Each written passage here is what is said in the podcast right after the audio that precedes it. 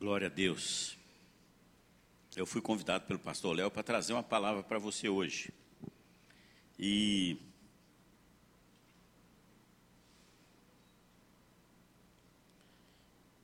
eu quero ministrar no seu coração nessa noite e dizer da alegria de estar aqui com vocês. Vocês sabem que nós temos uma, uma parte da, da turma aqui, lá no acampamento. É, o pastor Léo está levando essa turma lá para a gente dar uma, uma queimada, uma animada, né, para Deus continuar fazendo o que Ele faz na nossa vida, né? Então, é importante a gente estar tá aí é, orando. Só um aviso, o pastor Ari, é, você sabe que craque machuca, né? Pastor Ari operou ontem o ombro, está de molho em casa. Conversei com ele, está meio dolorido, mas ele colocou uns pinos lá, o povo famoso aí, né? Atleta, aí o cara machuca. Mas nós vamos agora, abre sua Bíblia. Em 1 João, capítulo 2, os versículos 15 a 17. 1 João 2, de 15 a 17.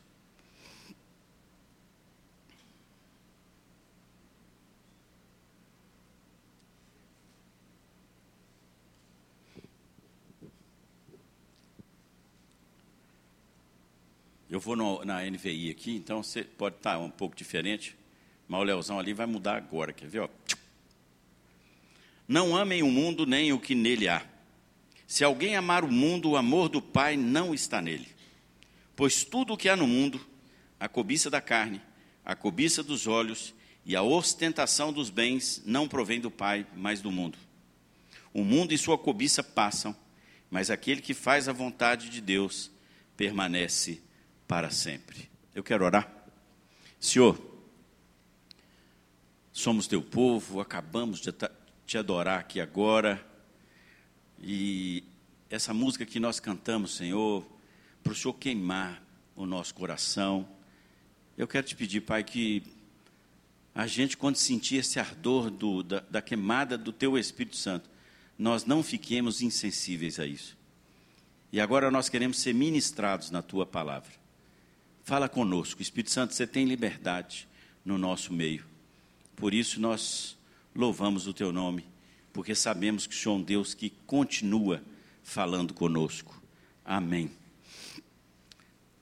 Eu tenho me preocupado muito com esses valores que o mundo tem colocado para nós. Eu e a Denise, Marcela e Keila ali, ó, quem for casar aqui na igreja, passa é, na nossa mão lá no curso de noivo. E nós temos visto uma e, e ficado preocupados com alguns valores que estão entrando no nosso coração e a gente está fazendo isso é, no nosso dia a dia como algo que caminha aí na, no nosso dia a dia. Mas isso não vale só para casamento. Isso vale nas nossas escolhas que nós fazemos ao longo da nossa vida. E o apóstolo João está dizendo aqui para nós o seguinte: olha, isso tudo, a cobiça dos olhos, a cobiça da carne, a cobiça da, da soberba da vida, isso não é de Deus. E muitas vezes nós nos deixamos levar por essas coisas. Tiago, lá em Tiago 4, 4 fala, nos chama de adúlteros. Vocês não sabem que amizade com o mundo é inimizade com Deus? Quem quer ser amigo do mundo se faz inimigo de Deus. Nós precisamos, e eu quero conversar com vocês hoje, muito sobre isso. A cobiça da carne é algo que vem é, de fora para dentro nós somos tentados cotidianamente e a nossa carne milita contra a nossa tendência pecaminosa. Adão e Eva pecaram, então nós temos a tendência para o pecado. E se nós não tomarmos cuidado, nós vamos cair. Mas eu quero parar aqui sobre os olhos com mais detalhe. E aquilo que a gente vê a cobiça dos olhos, né? Em, em outra tradução fala concupiscência, é um nome bonito, né? E aí? Como é que estão os nossos olhos nesse tempo? O que acontece é que nós podemos entender que existem sistemas e valores e existem deuses que dominam sobre algumas coisas. O povo de Deus estava no Egito. Lá tinham deuses que dominavam a cultura e o sistema econômico, o sistema de tudo dentro do Egito. Deus resolve tirar aquele povo de lá. E Deus tira o povo do Egito de forma maravilhosa, aquele povo começa a andar. E Deus começa a ver a dureza do coração do povo. Não andaram nem um pouquinho, né, nem dois dias, já começaram a reclamar por causa da cebola do Egito, das iguarias que o Egito tinha. Vejam então como esses valores e culturas de algo, eles entram na nossa vida e começam a querer nos dominar. No meio do caminho, Deus fala assim: Eu vou dar para esse povo algumas regras de vida para que eles possam viver uma vida diferente na terra que eu vou mandar para eles. Porque Canaã também tinha deuses que dominavam a cultura, que dominavam o sistema de governo. Todas as coisas em Canaã, na terra prometida, eram dominadas por deuses. E eu te desafio depois a ler o livro de Deuteronômio, você vai ver que coisa maravilhosa, o cuidado de Deus ali com o povo. E Deus dá a Torá para o povo e diz assim lá, depois você lê Deuteronômio 4, 7 e 8 ali, ele fala assim: olha, eu vou dar isso para vocês, para que as nações ao entorno venham e vejam como é que vocês são diferentes, que vocês têm um sistema completamente diferente. Então, o meu modo de vida vai ser diferente em relação ao resto do mundo. E por isso Deus determinou que todas as nações fossem derrotadas. Não fica ninguém, não foi isso que Deus falou? E é interessante porque Deus fala assim: todas as nações de, da, da terra prometida são maiores do que vocês, mas eu vou dar vitória para que vocês entendam que eu sou Deus. E a primeira lição que a gente precisa entender é que eu não posso querer vencer as coisas se eu não estiver com Deus ao meu lado. Porque é Ele é que me faz vencer as, as situações que estão por aí. Então nós temos sistemas e o que, que acontece? O povo de Deus entra na terra prometida, começa a ter vitórias e mais vitórias, e aí a Bíblia começa a relatar de novo o que, que acontece com os olhos. Eva viu que a fruta era boa. Acã viu uma capa babilônica. Davi viu Batseba. Nós vamos olhando as coisas do mundo e vão, vamos trazendo elas para o nosso cotidiano.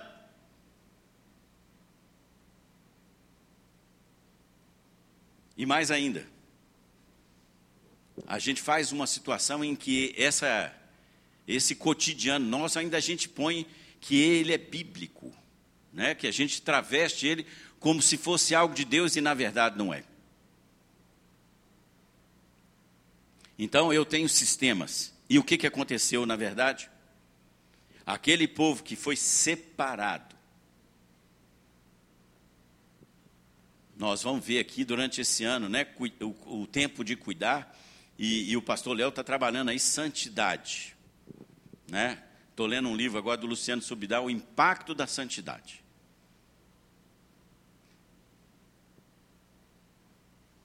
Você está fazendo diferença no seu namoro?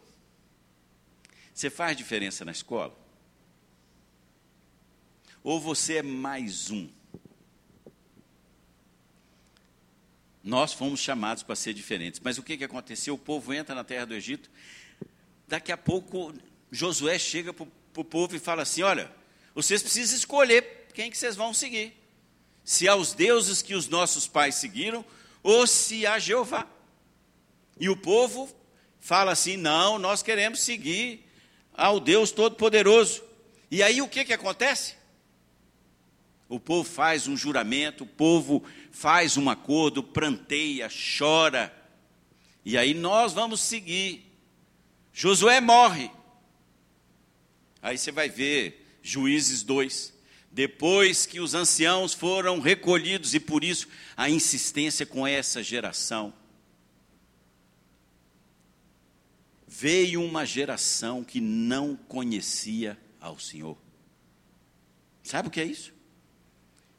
Uma nação que foi escolhida para fazer diferença. Uma nação que foi chamada para ser santa, separada, era uma nação que é dominada por aqueles povos do, ao, ao derredor, porque não seguia o Senhor e levava os valores do mundo. E a gente observa que, logo no começo, lá, quando Deus resolve acabar com a terra através do dilúvio, o que, que acontece? Os filhos de Deus se encantaram com as mulheres dos filhos dos homens e casaram com elas.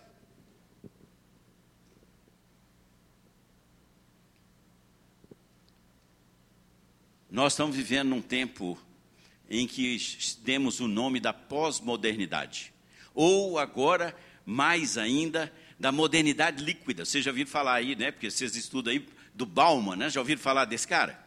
Relacionamentos líquidos, não é isso? Sabe o que significa isso? Não tem solidez.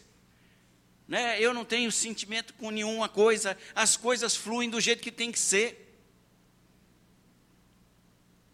Você já parou para pensar que eu tenho um monte de amigos virtuais?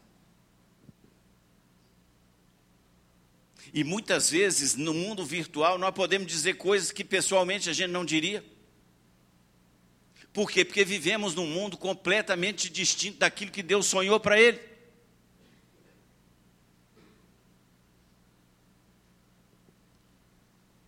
Mas isso tem um sentido.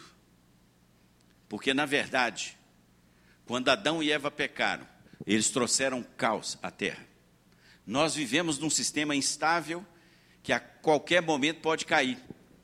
Mas graças a Deus, porque Deus nos amou de tal maneira que mandou o seu filho morrer por mim, por você. Ele faz de novo a ligação para que eu tenha vida eterna, vida abundante, e que eu não me contamine com as coisas do mundo.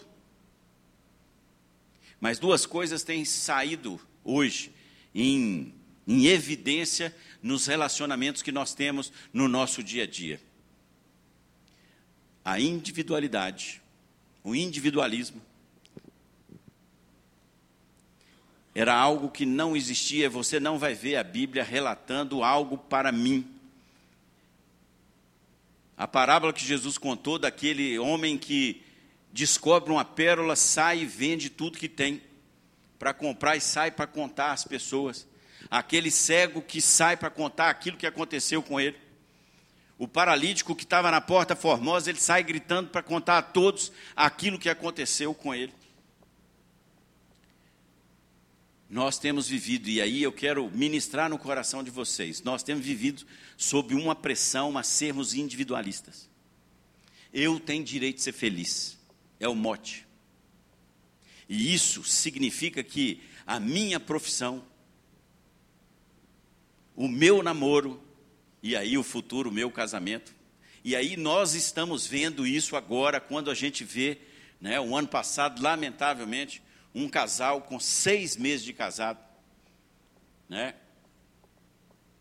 a moça pirou as batatas. Eu tenho direito de ser feliz. Você entendeu? Eu tenho direito de ser feliz. Vou viver minha vida. E isso fica impregnado em nós todos os dias. Você e eu somos pressionados. O seguinte: você tem que ser feliz. Você, a sua individualidade precisa ser respeitada. E o outro conceito que nós temos é da realização pessoal. E aí, galera, vocês estão aí, né? Tem cabeça raspada ali, entrando na universidade agora, né, Miguel? Bacana. Que cabeça linda! Mas a cabeça mais brilhante dessa igreja é do Léo aqui, tá? Não é não, Léozão? É a cabeça mais brilhante da igreja. Olha só. Eu preciso me realizar. E aí, vocês daqui a pouco, alguns já estão, outros irão para o mundo corporativo. É o seguinte: pisa na cabeça do outro. Você tem que se realizar profissionalmente. E aí, eu vou fazer uma, eu vou ter uma profissão para me dar bem. E isso acontece há mais ou menos 100, 200 anos, porque até lá, há 200 anos atrás, as pessoas tinham algo como um compromisso de fazer algo por alguém. Você vê que no Japão muitas pessoas herdam a profissão dos pais. Você vê até a Idade Média ali, um pouco mais para frente, em que os filhos eram gerados para ajudar nas coisas que a família fazia. Nada, não tem nenhum problema do curso que você quer fazer. Mas eu quero te desafiar em nome de Jesus a você colocar o seu curso nas mãos do Senhor e para você falar, Senhor, é porque eu quero me realizar, eu quero mostrar que eu sou bom nisso, ou é para que eu sirva ao Senhor.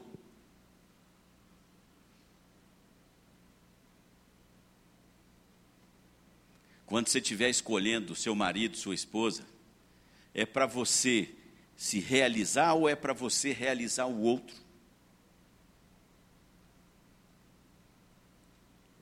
Nós estamos vivendo num mundo em que eu é, é o hedonismo, né?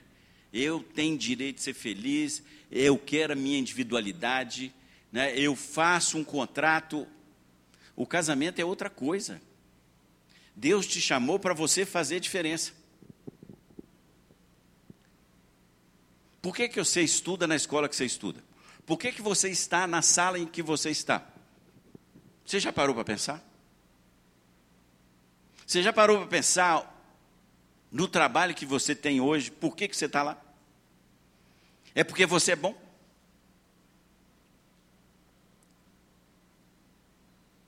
Ou é para você fazer diferença? E eu quero fazer uma comparação com duas personagens bíblicas é, que são muito interessantes.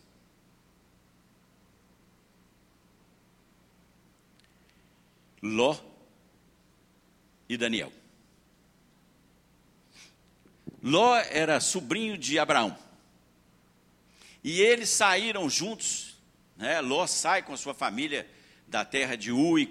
Deus chegou para Abraão e falou: Olha, vai para uma terra que eu vou te mostrar. E essa terra é boa.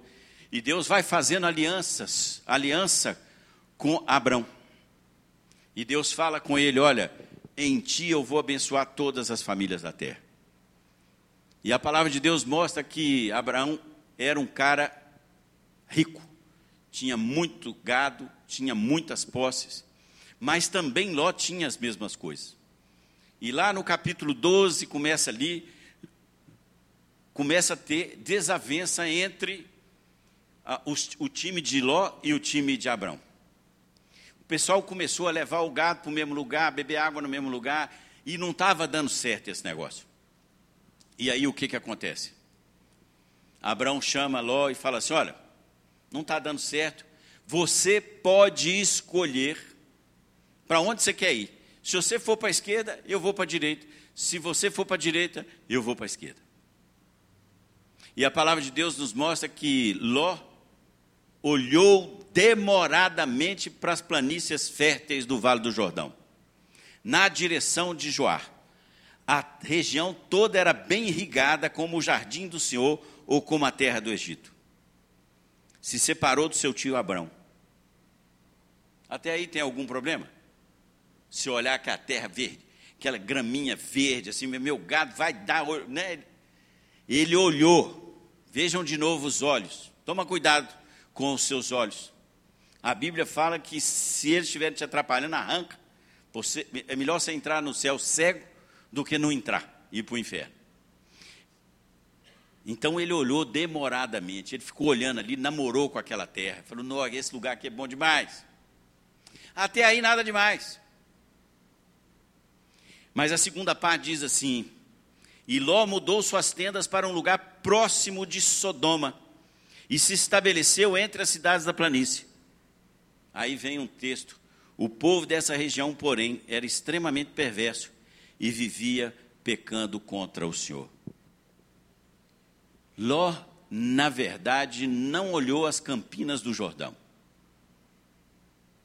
Ele viu que lá na frente tinha uma cidade, com seus sistemas, com seus valores, que eram contrários à palavra de Deus.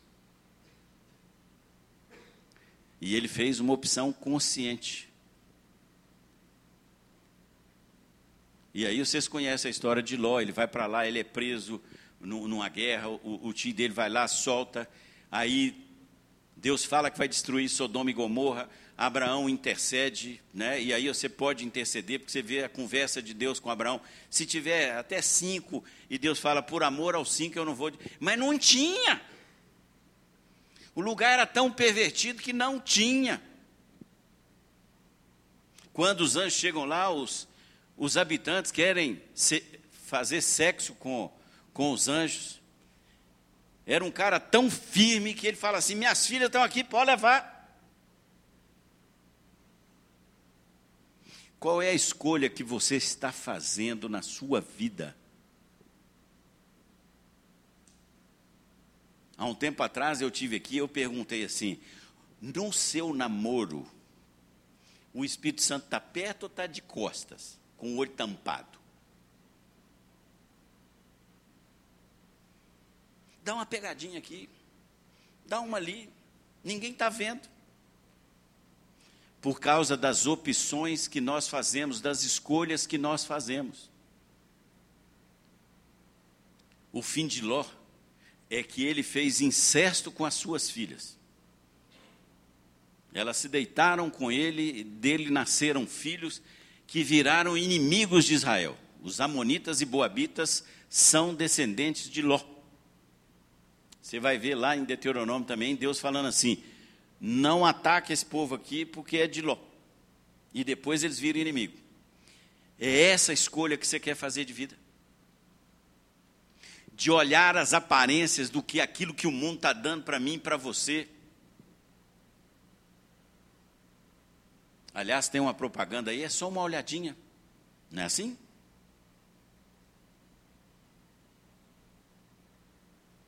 Num programa que tem aí, não é assim? Dá uma espiadinha? No Big Brother? É isso? Aí você fica doido para chegar no Big Brother para ver aquela indecência. Quais as opções, jovem, você está fazendo? E aí nós temos o grande exemplo de Daniel. Abre sua Bíblia em Daniel 1,8, se você trouxe. Se não, lê aqui, ou abre no seu celular. Ela também é abençoada.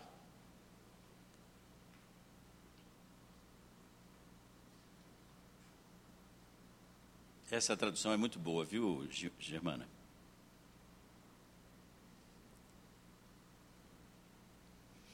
Mas eu olhei hoje todas as traduções e o que eu achei mais bacana é a da. Agora eu vou derrubar o Leozão. É, é a outra.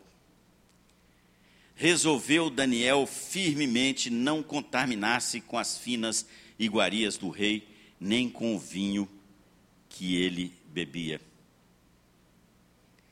Daniel, um menino de 17 anos, é tirado do seu país, é levado como escravo, o rei determina que eles sejam preparados para trabalhar para o reino de Nabucodonosor. A Bíblia fala que, olha, o seu Deus você não pode seguir, você não pode fazer nada aqui. E a melhor universidade que ele podia sonhar, de graça, estava na mão dele. Porque Nabucodonosor falou assim: preparem esses jovens para eles assumirem coisas. E o que, que acontece com Daniel? A primeira coisa que tem lá é que eles iam comer a comida do rei. E o que, que a gente pode entender aqui como comida do rei? São os valores que estão aí no mundo. Judeu come carne, só que ele come carne de forma diferente. E aí, Daniel chega lá para o copeiro e fala assim: Olha, dá para dar uma. Não quero comer essa comida, não. Você faz uma comida especial para nós? E todo mundo já conhecia como é que era Nabucodonosor, falou assim: cara, se eu fizer esse negócio aqui, o rei vai me matar. Aí Daniel falou assim: não, vamos fazer dez dias de experiência. Você põe aí um, uma beterraba com um, uma cenoura para nós, e depois de dez dias você vê se, se a gente ficar bonitão, você continua, senão a gente entra aí no esquema. E o que, que aconteceu? Deus honrou a escolha de Daniel. Aí você pode estar se perguntando assim, mas esse mundo hoje é tão difícil, não é? Como é que eu vou fazer as coisas para enfrentar esse mundo?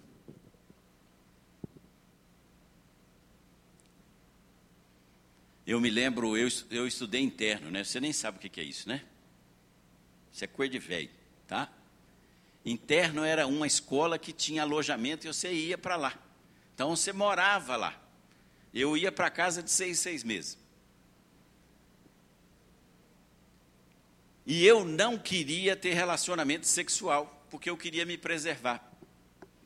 E eu me transformei no maior mentiroso que a história conhece porque a cada dia eu tinha que inventar um relacionamento amoroso, porque eu não tinha coragem de assumir que eu era virgem. Sabe o que é isso? Porque eu não tinha convicção, eu estava fazendo opção, eu não firmemente queria não me contaminar, então eu não me contaminar, mas eu contava uma historinha.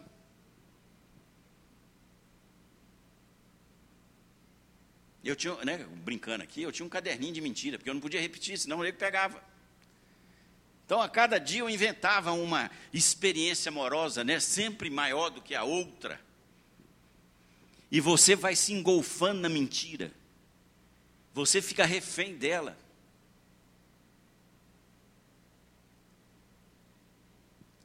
Por quê? Porque eu resolvi não me contaminar pela metade eu vou ser meio não contaminado. Né? Eu não como a carne, mas eu como as verduras. Deus não quer isso de mim, de você, Ele quer que nós plenamente assumamos o compromisso de não nos contaminarmos. José é um outro exemplo.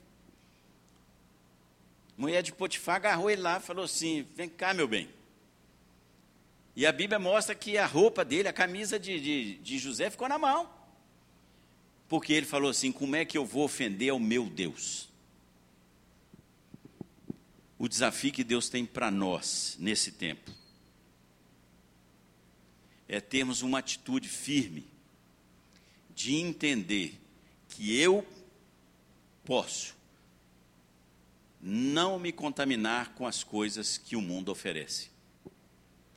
Depois você lê o livro de Daniel, você vai ver que não houve ninguém tão sábio e que cresceu tanto no reino da Babilônia como Daniel. Mas você acha assim, não, foi só nesse negócio aí. Não, passou um tempinho, o rei, né, era meio doido, fez lá aquela estátua e todo mundo tem que me adorar. Aí ele mais três lá falam assim: não vou fazer.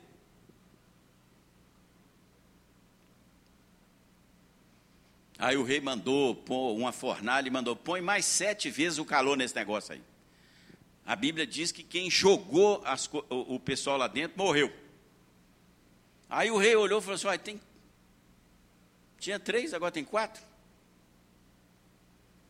E a, e a, Bíblia mostra que eles não tiveram nada. Sabe por quê? Porque antes ele falou assim: olha, rei, você fica bem certo.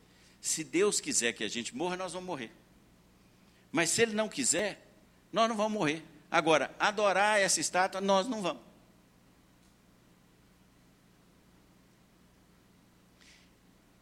A pergunta de Deus para mim e para você hoje é o seguinte: temos um monte de um sistema de valores que o mundo tem hoje. A gente dá um nome bonito de cosmovisão. Mas sabe o que está acontecendo? Nós estamos vivendo um cristianismo pagão.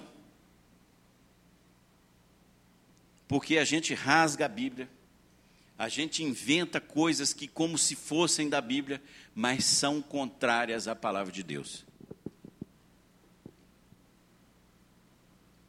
E aí?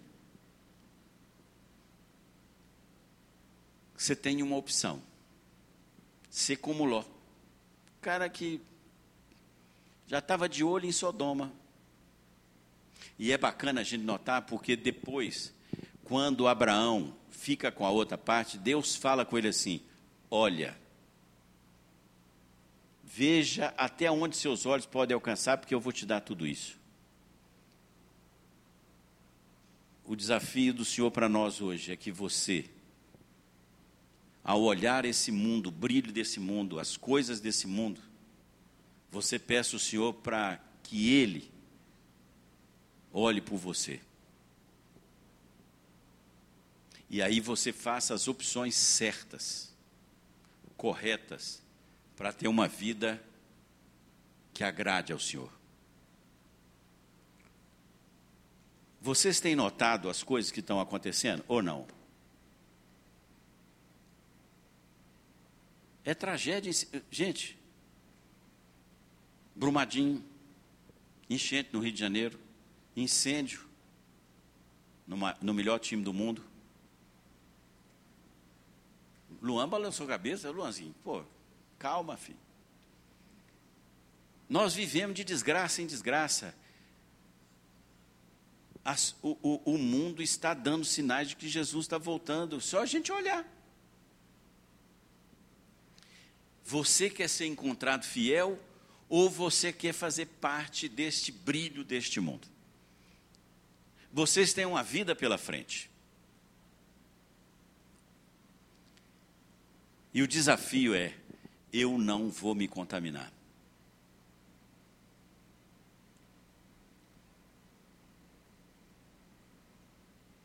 Na, na, minha época não tinha isso, mas hoje tem, né? Você ficou com quantos?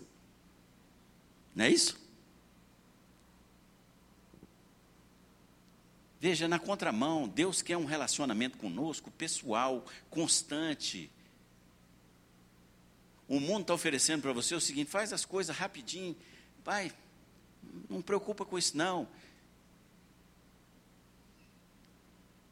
Eu quero desafiar você. E a gente, uma das coisas que a gente está orando na igreja é para sermos uma igreja geracional. Vocês não são o futuro desta igreja. Vocês são o presente, vocês vão fazer diferença. Eu profetizo isso na vida de vocês. Vocês vão fazer diferença, mas eu preciso fazer uma opção. A quem vocês querem seguir? Elias perguntou lá: vocês vão ficar entre duas opções, ou a Baal ou a Deus?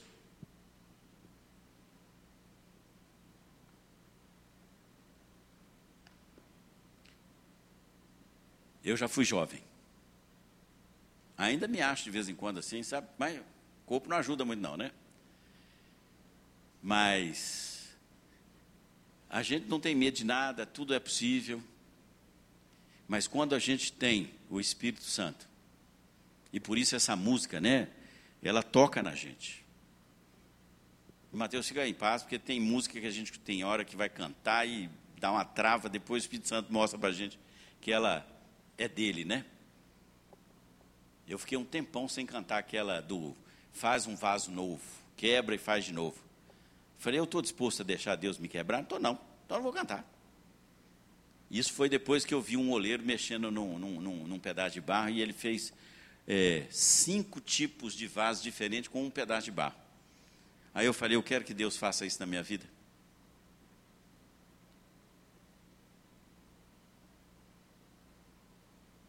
E a pergunta de Deus hoje para mim e para você é: Você quer me deixar tomar conta da sua vida?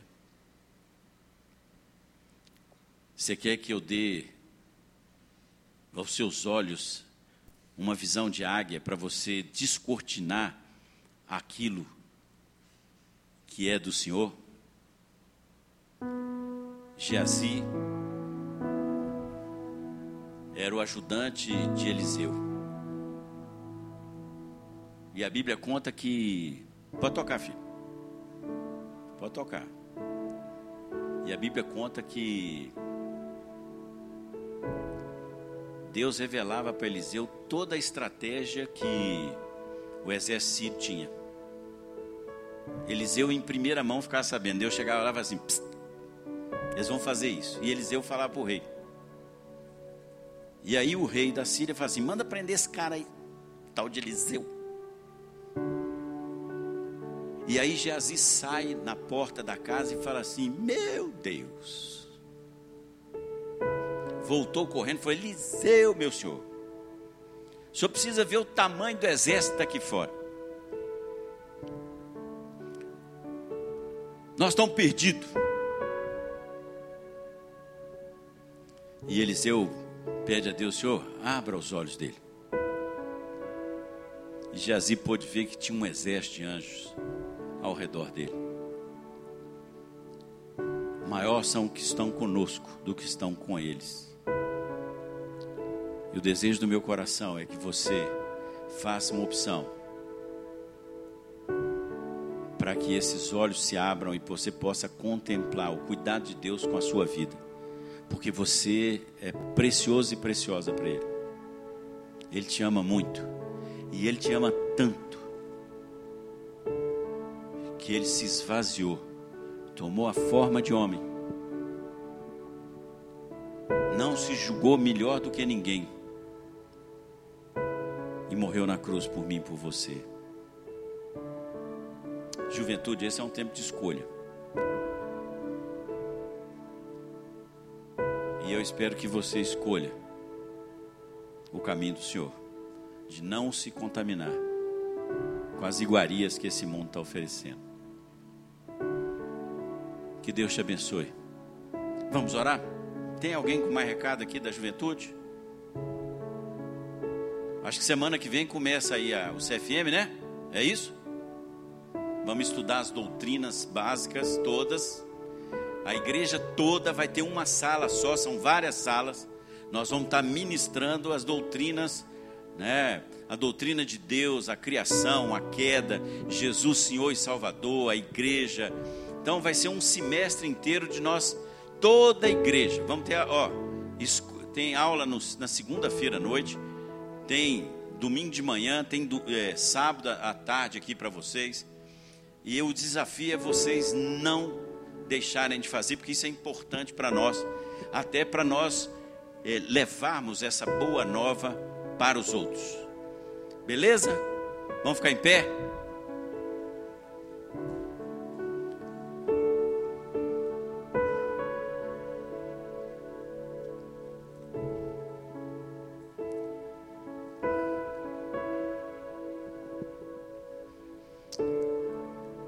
Oh Deus, Pai amado, louvamos o Teu nome e te agradecemos porque a Tua palavra nos mostra que ela é lâmpada para os nossos pés. E como o salmista diz, como eu, o jovem pode guardar puro o seu caminho é meditando na Sua palavra, cumprindo com aquilo que o Senhor quer para nós. Pai, esse mundo tem oferecido uma visão de mundo completamente louca e fora do seu propósito. Mas a tua palavra nos mostra que esse sistema do mundo jaz no maligno. E o diabo sabe que ele está derrotado e ele fica querendo angariar mais e mais seguidores. E eu oro, ó Espírito Santo, preserve essa moçada aqui da IMC, preserva essa moçada da IBC, preserva os teus filhos que se reúnem na igreja do Senhor Jesus Cristo em Belo Horizonte e no Brasil.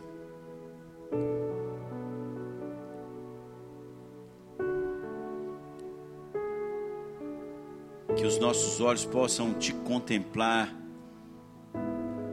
e não cobiçarem aquilo que não tem valor nenhum.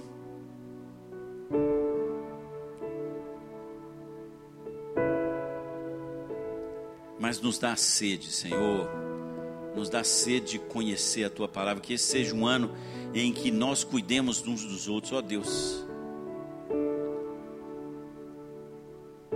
desafio é: eu preciso cuidar de mim, para que o Senhor possa me dar pessoas para cuidar delas. E esse é o tempo do cuidar. E nos dá a capacidade, Senhor, de cuidarmos uns dos outros, de edificarmos, que os dons ministeriais sejam derramados sobre essa juventude, sobre esta igreja,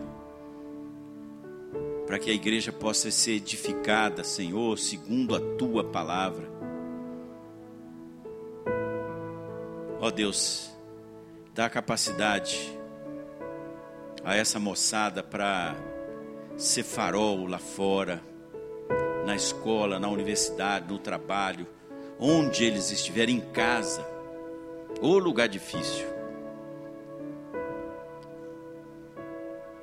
Mas abençoa essa juventude, Senhor, em nome de Jesus.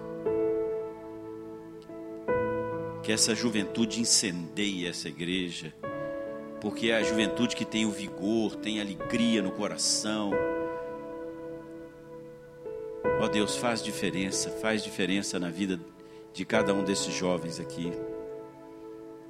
E com isso contagia a nossa igreja para que sejamos renovados, restaurados e cumpramos com aquilo que o Senhor deseja. Ó oh Deus, eu quero te pedir em nome de Jesus que o Senhor queime, queime, queime, queime o nosso coração durante essa semana. Que esse seja um tempo de visitação do Teu Espírito Santo. Ó oh, Espírito Santo, visita cada um desses jovens, visita essa igreja. Vai passeando, visita agora, visita agora. Visita, Senhor. E enche, Senhor, a vida do seu povo com o teu Espírito Santo. Porque aí seremos transformados. E vamos querer seguir a visão que o Senhor tem para nós e o propósito que o Senhor tem para cada um de nós. Te louvamos, Senhor, por esta noite. Em nome de Jesus. Amém. Deus te abençoe.